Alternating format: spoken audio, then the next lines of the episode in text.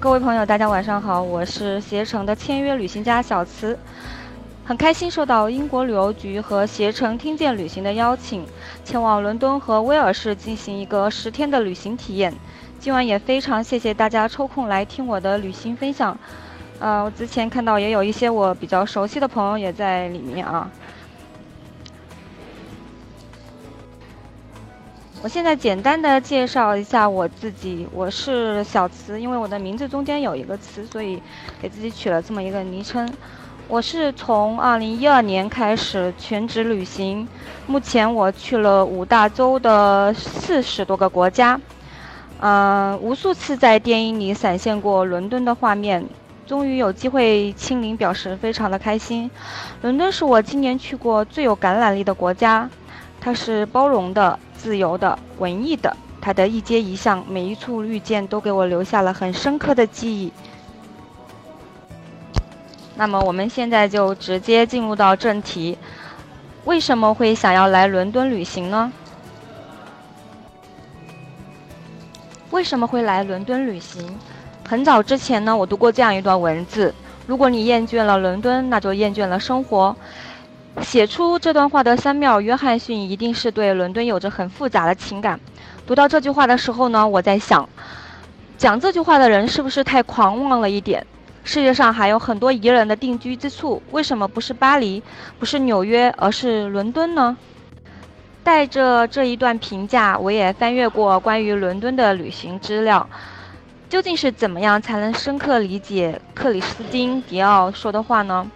他说：“世界上除了我自己的国家之外，没有其他的国家生活方式是我如此喜欢的。我喜欢英国的传统，我喜欢英国的礼貌，喜欢英国的建筑，我甚至非常喜欢英国的烹饪。仅仅凭文字的理解还是非常有限的，终究还是需要抵达访问之后才会有答案。发了一部分的图片是这一次我旅行拍摄的图片。”那么，英国的伦敦、纽、美国的纽约、法国的巴黎、日本的东京被称为四大世界级的城市。后面的三个城市呢，我都曾到访过，剩下的伦敦呢，一直是一个念想。伦敦作为英国的首都，不仅是政治中心，还是欧洲最大的经济中心。这里充满了想象力和创造力，有数不清的博物馆和艺术展览中心，就是一个极好的印证。这里不仅是艺术爱好者的天堂，更是每一个旅行者的极乐世界。如果你看过有关伦敦的电影，你一定会记得电影里面的场景。世界上最卖座的系列电影的主角都是伦敦户口。在贝克街上，福尔摩斯正在神情严肃地推理；泰晤士河边，零零七正在大显身手；还有无助的帕丁顿小熊，茫茫然。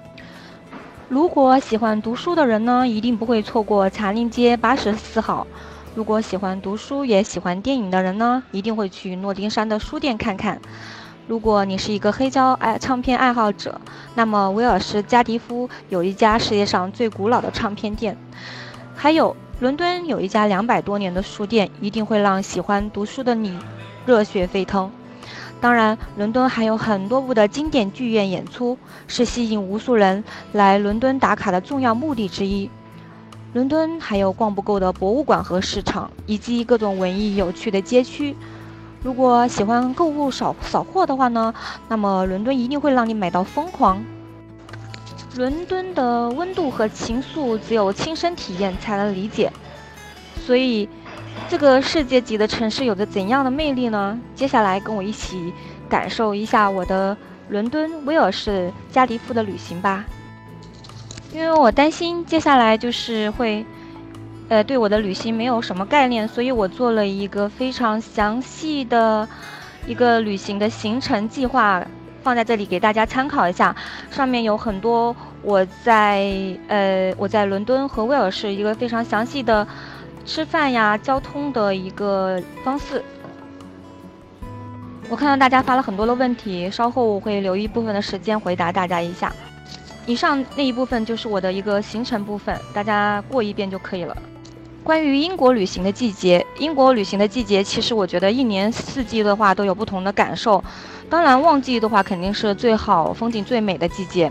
旺季是七到八月，最淡季是十一月。到次年的二月，我是十月十八号到了伦敦，这个季节的伦敦白天气候还算比较舒适，早晚有一点凉，需要穿羽绒服、大衣这样的厚衣服。此次我的旅行是从十月的十九号到十月的二十八号，一共十天九晚，在伦敦待了八天七晚，威尔士加迪夫待了两个晚上。我是一个特别偏爱小众旅行路线的人，不管是城市路线呢，还是乡村，所以我把这八天的时间安排在了伦敦的文艺街区、博物馆、展览馆、剧院、图书馆、市场，还有小镇等等。然后这个旅行分享里有一部分可能是我没有提到的。嗯，像传统的大英博物馆，然后伦敦桥等等这样的经典路线呢，暂时都没有设计进去。有人会说，那个大家可以去那个携程攻略里面了解一下。有人会说，八天的时间在伦敦会不会太长呀？其实是完全不够用的。下面来一起跟我看一看，啊，我给大家归纳整理的一部分的旅行资料。第一个部分就是伦敦好吃又好逛的集市。之所以把这个部分放在第一个来讲呢，是因为我是一个超级热爱市场的人。大家都知道，欧洲旅行啊有老三样，这三三样是教堂、博物馆、广场。当老老三样审美疲劳之后呢，市场呢绝对是最鲜活的视觉体验。呃，伦敦的市场不同于国内的市场啊，售卖的东西，国内的市场一般售卖的东西比较千篇一律。这里呢，从食品到鲜花，从咖啡到各国的甜点，从现代艺术品到古董，从衣服到礼物，哎，当然还有很多专业级的街头艺术表演可以欣赏。总之呢，在伦敦的市场里可以找到所有新奇的事物和所有的旅行灵感。这些地方足够你花上好几天的时间来逛逛，也许时呢就可以让你花上好几天的时间去想念。伦敦的市场有太多太多，都非常又有特色。有些是在我的计划里面，然后有一些呢是因为我朋友的推荐。所以这一次我主要会讲到四个市场：博罗市场、克布里克巷，还有哥伦比亚花市和考文特花园。其实关于这个市场，我拍了很多的照片，但是因为我们分享的时间有限，我就先只传了三张图片。嗯，关于博罗市场是一个吃货天堂，是伦敦最老的蔬果市场，也是哈利波特的取景地，也曾经出现在谢霆锋的十二道锋味里面。那一期是张曼玉做的节目嘉宾。我把博罗市场呢评价为一个具有烟火气息又极具权威的地方。博罗市场呢，是从十一世纪就开始存在了。当时呢，只是简单的卖卖鱼啊、蔬菜等等。发展到了今天，已经拥有了一百多家独立的店铺，而且食品的质量呢，都有着非常高的标准。这里的食物不仅仅产自英国，还有其他国家的美食。这里的经营者用自己出产的原材料来制作食物，所以东西看起来和当地。吃的一样，比如我尝过的西班牙海鲜饭，一口就仿佛回到了巴塞罗那。当然还有生蚝啦，新鲜的就像海里面捞起来的一样。一开始朋友带我来这里呢，并不是来逛市场的，而是来打卡伦敦最好喝的咖啡。尝过之后呢，才发现咖啡和咖啡的区别。听说还有人为了来这里喝咖啡而住在了附近。这里不仅仅是吃货的福地。而且还是旅行者探究各国美食、给味觉来一次洗礼的露天课堂。因为同行的朋友呢是伦敦资深的摄影师，他说呢这里还有很多明星来市场拍过写真，比如刘雯啊、吴亦凡、吴余文乐等等，所以呢这里是拍照出片的好地方。最后一张图呢是在博罗市场拍的。要说布里克巷市场呢，其实它不算一个小众的市场，它位于东伦敦。嗯，这里曾经是东伦敦边缘的地带，在18世纪呢开始聚集了大量的移民生活于此，包括法国的新教徒、犹太人，还有印巴人等等。丰丰富的移民文化融合让这个地方充满了异域风情，也是孕育着艺术家们的灵感之地。其实呢，还没有走到这个市场，我的眼睛和耳朵已经开始。高兴起来了，因为首先我听到了一阵迷死人的男低音在街边唱歌，他抱那个男生抱着吉他深情唱歌的样子真的是帅呆了。接着呢，我的视线出现了一大片的土崖墙，衣着时髦、端着咖啡说笑的年轻人，和路边精致的小店，让这个地方充满了接地气的高级感。这个地方还把复古服饰、前卫设计和全世界的美食完美的结合在了一起，真的是一个非常与众不同而且充满活力的地方。复古市场是一个非常有意思的地方，可以看看来自世界各地的古董衣服和打扮另类的年轻人以及大叔。我还看到了一个中国的肚兜呢。市场有不少的小摊小贩以及美食摊，都充满了新奇感。我要说的是，这个地方和后面我会提到的街区红砖巷和肖恩迪奇是在一起的。好了，然后就是考文特花园市场，位于伦敦的哥伦比亚街呢，平日是一条非常安静的马路，路边有一些店铺，例如咖啡馆呀、精致的日杂店呀、画廊等等。但是到了周日，这里就会变成一个非常热闹的花市。几乎呢挤的是水泄不通，这里的鲜花好多我都是第一次见到。来这里除了看来买鲜花，最主要的是感受花市的氛围。作为物美价廉的花市，除了买花者，还有跟我一样来旅行打卡的游客。要说便宜的话呢，折算成人民币肯定是不便宜的，但是相对相对于英镑来讲的话，其实还算比较合理。除了逛花市旁边的小店呐，还有咖啡馆都值得坐一坐或者逛一逛。如果要来这个花市的话呢，一定要起得早。然后这个地方也是离布里克巷非常的近，看看有抱着花的人过来问。考文特花园呢是非常有名的市场，也是在伦敦西区最繁华的地段。它建于十八世纪，有着典型的古罗马风情。最开始呢，它是一个修道院的花园，经历了几个世纪，考文特花园也在一路演变，从贵族的家到伦敦戏剧中心，到世界最大的农产品市场，现在演变了一个以手工艺小商品市场、时尚精致店铺、餐厅、酒吧等等为主的地方。要知道，考文特花园旁边坐落着皇家剧院和皇家歌剧院。考文特花园在伦敦算是一个数一数二的旅游胜地，也是历史街区复活的典范。去的时候正值下午三点左右，咖啡馆里坐满了人，巨大的透明屋顶下阳光照耀，人们喝着茶聊着天，还有音乐相伴，画面真的是美好至极。这个地方出现在无数部的电影里面啊，最近在电影院国内的电影院评分很高的《流浪猫鲍勃》就有好几次。考文特花园的画面，考文特花园从建筑风格来讲，真的是一眼让人惊艳的地方。这里还有很多街头艺术家的表演，嗯，大家如果有机会来到这里的话呢，一定要在这里坐一会儿，喝一会儿下午茶，享受悠闲的欧式下午时光。对于我在上面提到的市场呢，每一个都有自己的特色，每一个都非常值得一逛。对于时间有限的朋友来说的话呢，哪些最值得一去呢？我做了一个总结，可以根据自己的喜欢前往。那么喜欢美食的朋友呢，推荐去博罗市场；喜欢潮流文化、热闹且接地气、购买小众物品的朋友呢，推荐布里克巷、哥伦比亚花市，因为这两个地方是在一起的。如果喜欢购买大品牌、精致感的朋友呢，前往考文特花园市场。因为，然后这里呢也是非常偏游客多一点。伦敦的文艺街区有很多，如果要猎奇、要探寻伦敦的魅力，那就不要错过伦敦的文艺街区。我们先要说的第一个街区是贝克街，呃，是福尔摩斯迷必来的地方。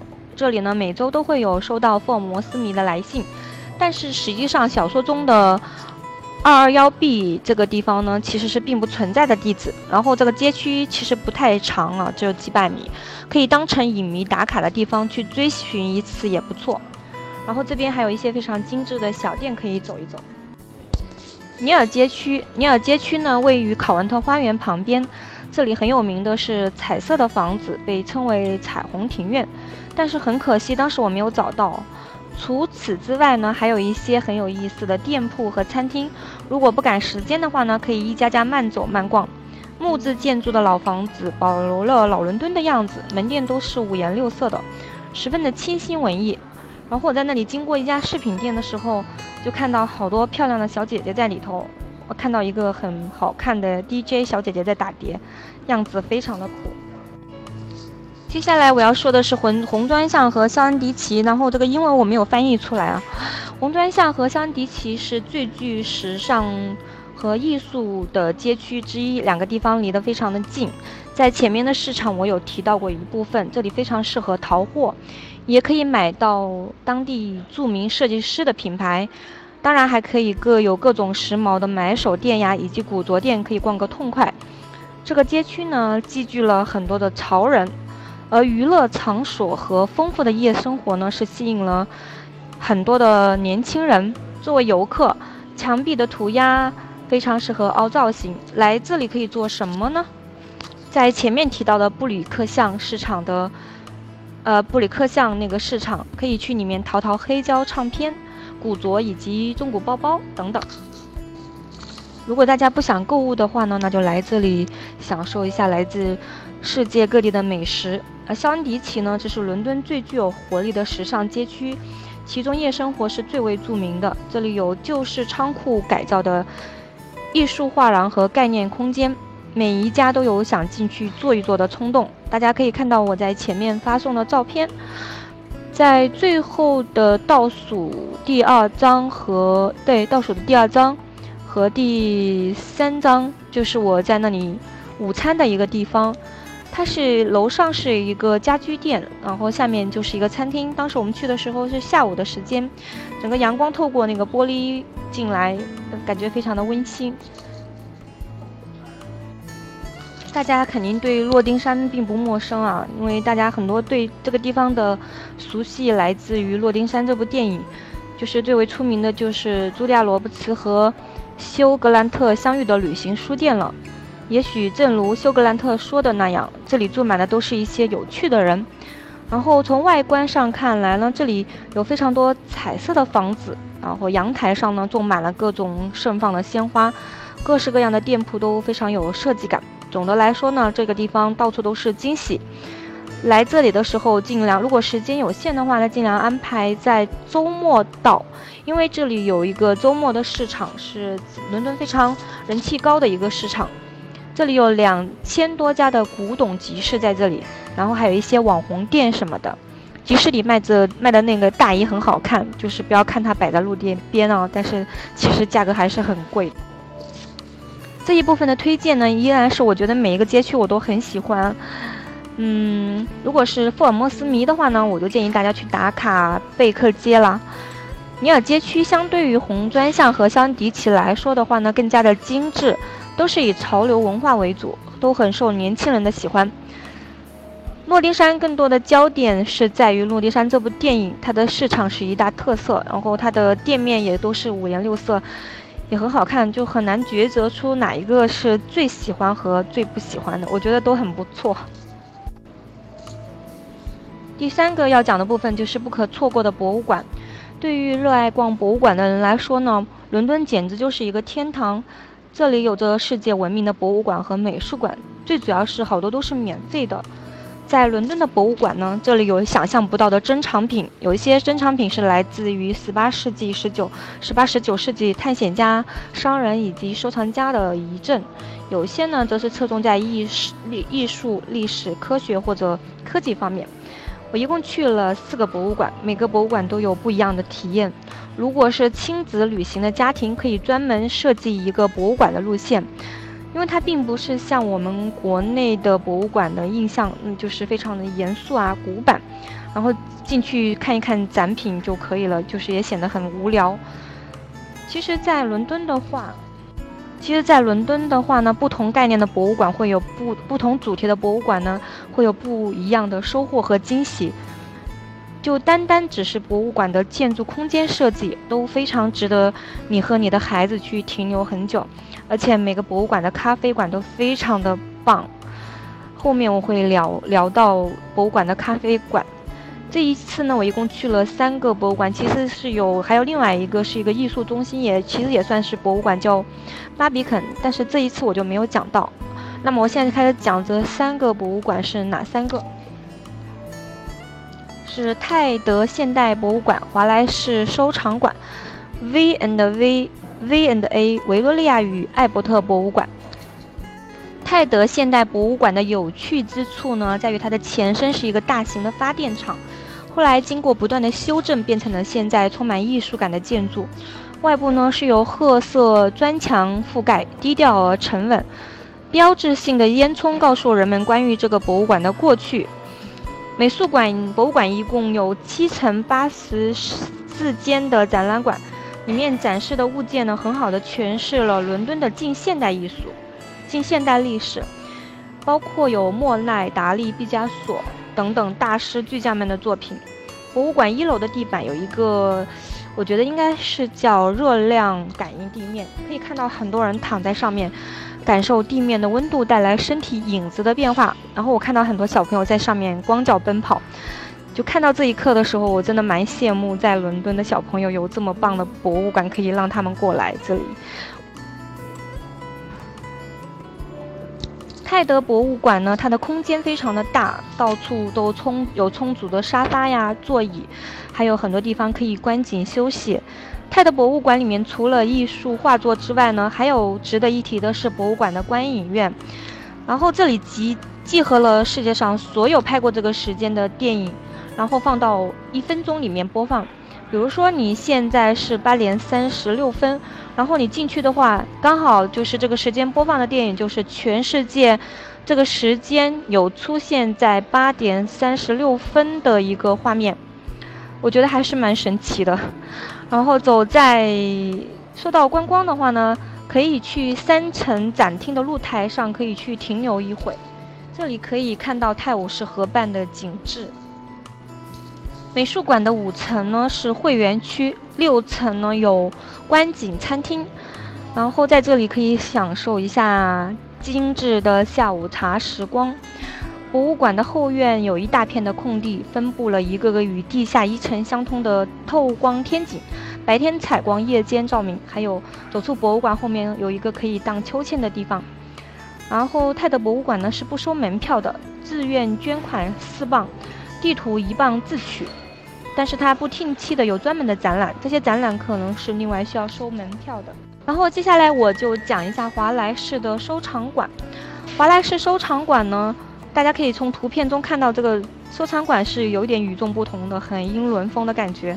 华莱士收藏馆是我在伦敦非常喜欢的博物馆之一，场馆的颜色非常的丰富啊，这只是其中的三张图，可以说凑够九宫各九宫格的颜色是没有问题的。非常的具有少女心，就大概是每一个女生走进去都会感慨一下，哇，好美，就是这种感觉。呃，漫步在馆内，感觉回到了上个世纪，仿佛走进了英国的上流社会。里面的藏品也是十分的精美。馆里面收藏的主要是十八、十九世纪的绘画呀、家具以及兵器、盔甲等等展品。展示了包括文艺复兴时期和伊丽莎白时期的艺术风格。然后我要说的是，这里有一家非常棒的咖啡馆，就是有透明的天穹屋顶和超高层的设计，看起来很舒服。可惜五点钟就关门了，没有赶上喝咖啡。大家可以留一点时间在咖啡馆里，感受一下英国贵族的悠闲时光。这个叫 V and A 维多利亚与艾伯特博物馆呢，是所有在伦敦的朋友都会推荐我去的一个博物馆。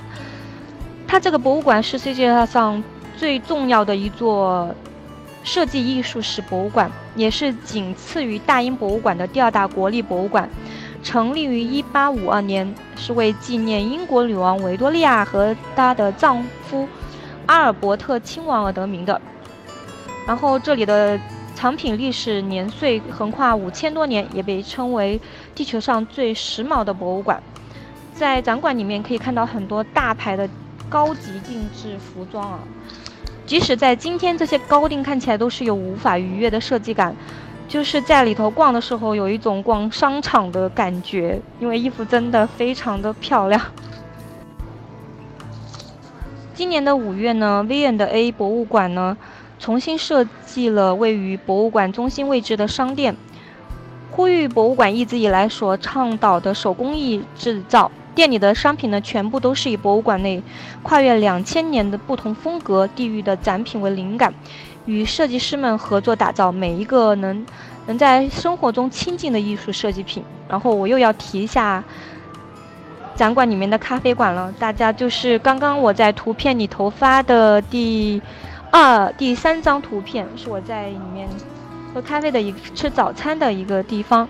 非常富丽的堂皇的复古建筑，看起来英伦范十足。这个咖啡馆呢是由三个房间组成，然后都是以他们的设计师为名。三个房间用彩色的玻璃和彩色的壁画来装饰。据说呢，这是世界上最早的博物馆咖啡厅。中庭花园有很多的游客在这里晒太阳或者喝咖啡休息。啊。大家可以从嗯，我看一下那个图片好像没有发，就是第四张图里面，大家围在那里坐在，呃楼梯那里的前面就是一个很浅的一个水池，有很多的小朋友就是光着腿穿着纸尿裤在里面玩耍，感觉还是蛮幸福的。大家很想知道它的一个营业时间，我之后会在我的攻略里面有写到的。可以，大家到时候去我的携程游记里面找一下。然后我分享的第四个部分呢，就是离天堂最近的小镇瑞。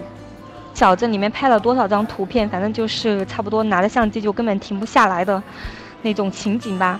大家如果想要体验一下英国小镇的生活呢，无疑瑞小镇是最好的选择。瑞小镇是一个古老而迷人的小镇，也是最重要的海峡港口之一。这里有坐落在小山之上的白壁红瓦的砖砌小屋，还有蜿蜒错落的木板小小路可以石板小路可以漫步。这里有着英国小镇的宁静和宁静和精致。虽然仅仅只有四点二平方千米，但是呢，瑞是被称为离天堂最近的小镇。关于交通的话呢，伦敦到瑞火车是一小时一班，没有直达的路线。行程中呢，需要在阿什福德站中转开往布莱德沿经拉瑞的火车，嗯，总共的路程需要一点五小时。然后它需要像买火车票那样买票，就是我们在伦敦使用的 Oyster 卡是用不了的。呃，其实嗯也没有必要现在大家记这么详细的。大家如果到了伦敦之后呢，可以用谷歌地图查一下，上面会告诉你在哪一站换乘，嗯，具体的时间都会有知道的。进到这个小镇呢，我会我就被这里的生活方式所感染，然后我一看到街角咖啡馆的人们在聊天呀，嗯，阳光落在街道两旁的小书店里。这里有着深藏在小巷里头的咖啡厅、餐厅，还有古老的书店，以及艺术品商店和服装店等等。每一栋小屋以及街道上的商铺都保留了小镇原来的历史面貌，而且每一栋呢都超过了百年的历史。镇子上人不多，很安静，感觉时间也因此慢下来。想要俯瞰整个小镇的方式呢，就是登到圣玛丽教堂的顶端。到顶端呢是需要收费的。有趣的是，上去的通道非常的窄，仅仅只能容纳一个普通身材的人，也就是说胖子呢是无法通过的。教堂建于，呃一一二零年，在上去的时候和买票的老先生闲聊，就来聊到了来自于哪个国家，然后我就说我来自于中国的上海。老先生说他没有来过上海。只是听朋友还有电视里头看过，看起来非常的 amazing。是的，我特别喜欢国家。我笑了一下，说：“欢迎您来到中国。”嗯，真的，我希望越来越多的人，就像我们去他的国家一样，来到我们中国来旅行。远眺小镇，可以看到远近处都是红顶的房屋，远处则是草地和湖泊。小镇的幽静一览无余。最美的时刻呢，就是夕阳时分，整个小镇笼罩在金色的阳光里。骑车的路人，弹吉他的年轻人，推着孩子过马路的妈妈，都是一幅岁月静好的画面。印象最深的是，在一个类似于小广场的地方呢，看到一对男女弹着吉他唱着歌。小镇游客不多，当时围观的游客，呃，寥寥无几，但是他们却依然深情的对唱。夕阳下，他们唱歌的样子真的美极了，我仿佛看到他们的眼里有一种非常满足和幸福的光。也就是我刚刚在发的图片的，呃，第五张图，对，就是那一张。广场的旁边呢，有一个古董店，售卖的东西从动物的标本到首饰，到包包，到小朋友玩过的玩具，只有你想不到的二手商品，内容都极其的丰富。小镇上的人都很友善，我的照片全部都是来自于小镇的游客和当地的人帮忙拍摄的。好滋味的餐厅和咖啡馆，有人说英国的食物是黑暗料理，大概是没有找对吧？伦敦是一个多元文化的城市，这里汇聚了全世界各地的美食。我是一个非常吃饭有仪式感的人，一天里我一定会安排一顿有特色的餐食，咖啡馆也好啊，猎奇的餐厅也好，是我在这一天里面极有成就感的体验。所以再也不要觉得英国是都是黑暗料理啦，只是因为我们都没有找对。厕所餐厅为什么会有厕所餐厅呢？起因是因为它的地价太昂贵了。于是呢，出现了变废为宝的突发奇想，赋予了这些废弃公厕的第二次生命，然后将它改造成了提供美食的餐馆呐、酒吧呀，还有咖啡厅。为了保留公厕的原汁原味，这些餐厅还保留了这些公厕的格局。但是放心，现在已经是非常的卫生了。不过我吃的时候进去的时候还是觉得有点怪怪的。呃，找这家餐厅的时候，我差不多在那个旁边徘徊了将近二十分钟，就是一直都没有找到，因为它是在一个地下室里头。呃，我是在最后一天走的时候来这里吃了一个早午餐，推荐这一家的牛油果吐司还是很不错。大家可以从图片里面看到，倒数第二张就是那个餐厅位于的一个。门脸就是，嗯，我估计大家跟我一样，怎么都想不到这个餐厅怎么会是在长在这么一个地下室的地方。对，然后大家可以看到图一，就是上面还有一个冲水的水箱，后面就是我坐的一个位置，还是挺有趣的。大家可以去一个地方旅行的话，多可以搜搜这些，搜一下这些猎奇的餐厅什么的。大家对于炸鱼薯条并不陌生，所以它就成了我到英国尝试的第一道食物。炸鱼薯条呢，是因为在二战时期英国物资紧缺而创造出来的，主要是将去了鱼刺和骨头的鱼切成片后，裹上湿面团，然后油炸，同时配有薯条，再配上各种的调料酱。据说每年英国人会消耗掉两亿五千万份的炸鱼薯条。其实我觉得你找对了餐厅，这这会是一道非常美味的食物。当时我还发了朋友圈说，这个炸鱼薯条真的蛮好吃的。就刚刚也有人问去哪里预约英式下午茶，其实他们的官网都可以预约到。嗯，大家去之前做一下功课就好了。在英国人眼中呢，可能没有比下午茶更重要的事情。然后现在国内也是非常流行英式下午茶。如果到了伦敦呢，即使再忙，行程再赶呢，一定要留出时间给这么一个非常有仪式感的午后。英国排行榜上超火的下午茶，一般都是要预约的。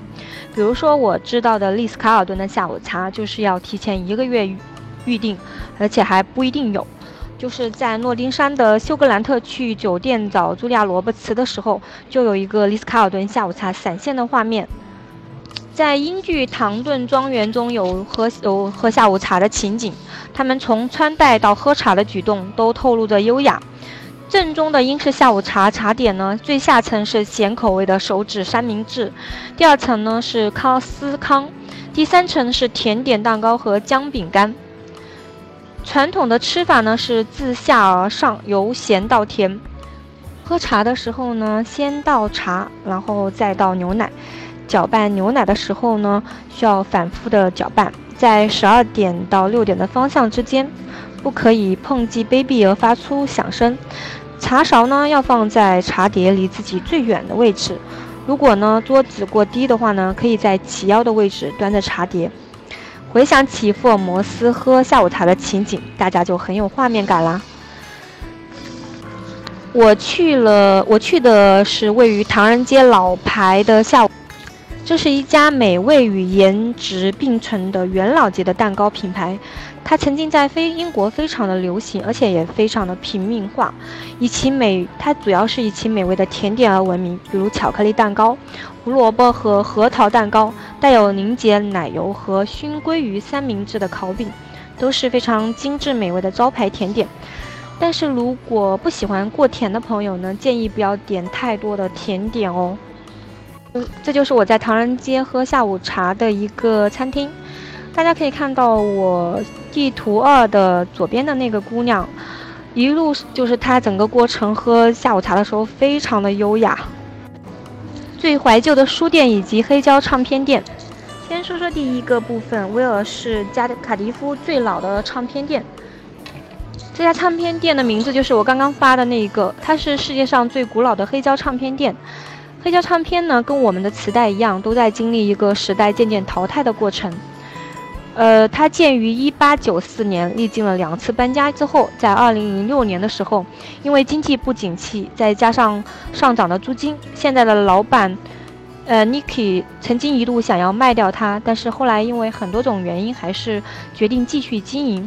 如今这家店呢，对于不少黑胶唱片爱好者来说，一定是一个必去的宝地。它不仅见证了黑胶历史的兴衰，更是一处极具魅力的唱片殿堂。不用担心自己只看不买啊，因为老板自己也知道这家名声在外，有无数的黑胶唱片爱好者来这里朝圣。老板不忙的时候会跟你聊上几句关于这些老唱片的故事。接下来我会分享的是伦敦最老的两百二十年的书店，叫哈查茨书店。这家书店就在丽思卡尔顿酒店的附近。然后在英国的话，因为它的地铁是基本上没有什么手机信号的。伦敦人最喜欢做的事情大概就是看书了。这家书店是英国最古老的书店，历史可以追溯到一七九七年了。虽然现在被连锁书店收购了，但是走进去还是可以感受到老牌书店的历史感。它是英国最贵族的书店，为女王和皇室提供书籍。书店的入口处和购物袋上都有辉煌醒目的皇室御用徽冠，当然啦，这里还有很多的名人来签售。呃，书店的墙上挂了很多名人的照片，大家有空的话可以去看一下。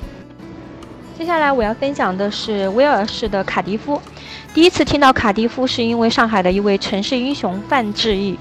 他曾经是亚洲足球先生和中国足球先生，直到最近我开始关注英国的行程，才发现呢这里是威尔士的首府，所以带着好奇来推荐这个城市。从足球的角度上来讲呢，威尔士从来没有出现在世界杯决赛阶段的比赛，可是呢，威尔士的球星曾经有吉格斯，包括现在的皇家马德里的贝尔。然后卡迪夫的探访留一天的时间就差不多够了，主要是在卡迪夫的城堡和老城逛逛。这个地方要怎么过去呢？从伦敦过去卡迪夫的话呢，需要中转，全程需要两个小时左右。大巴是在三小时的四十分钟，火车票往返的话大概是七十八磅。然后的话，这个价格是。根据自己不同的行程来决定的，有当天往返、一个月往返等等之类的。大巴的票价是单程是十五磅左右。第一站访问了卡迪夫城堡，它坐落在威尔士省府的中心，这里还有中文的解说翻译机。一直对英国的城堡有一种向往，大概是因为受了电视剧的影响吧。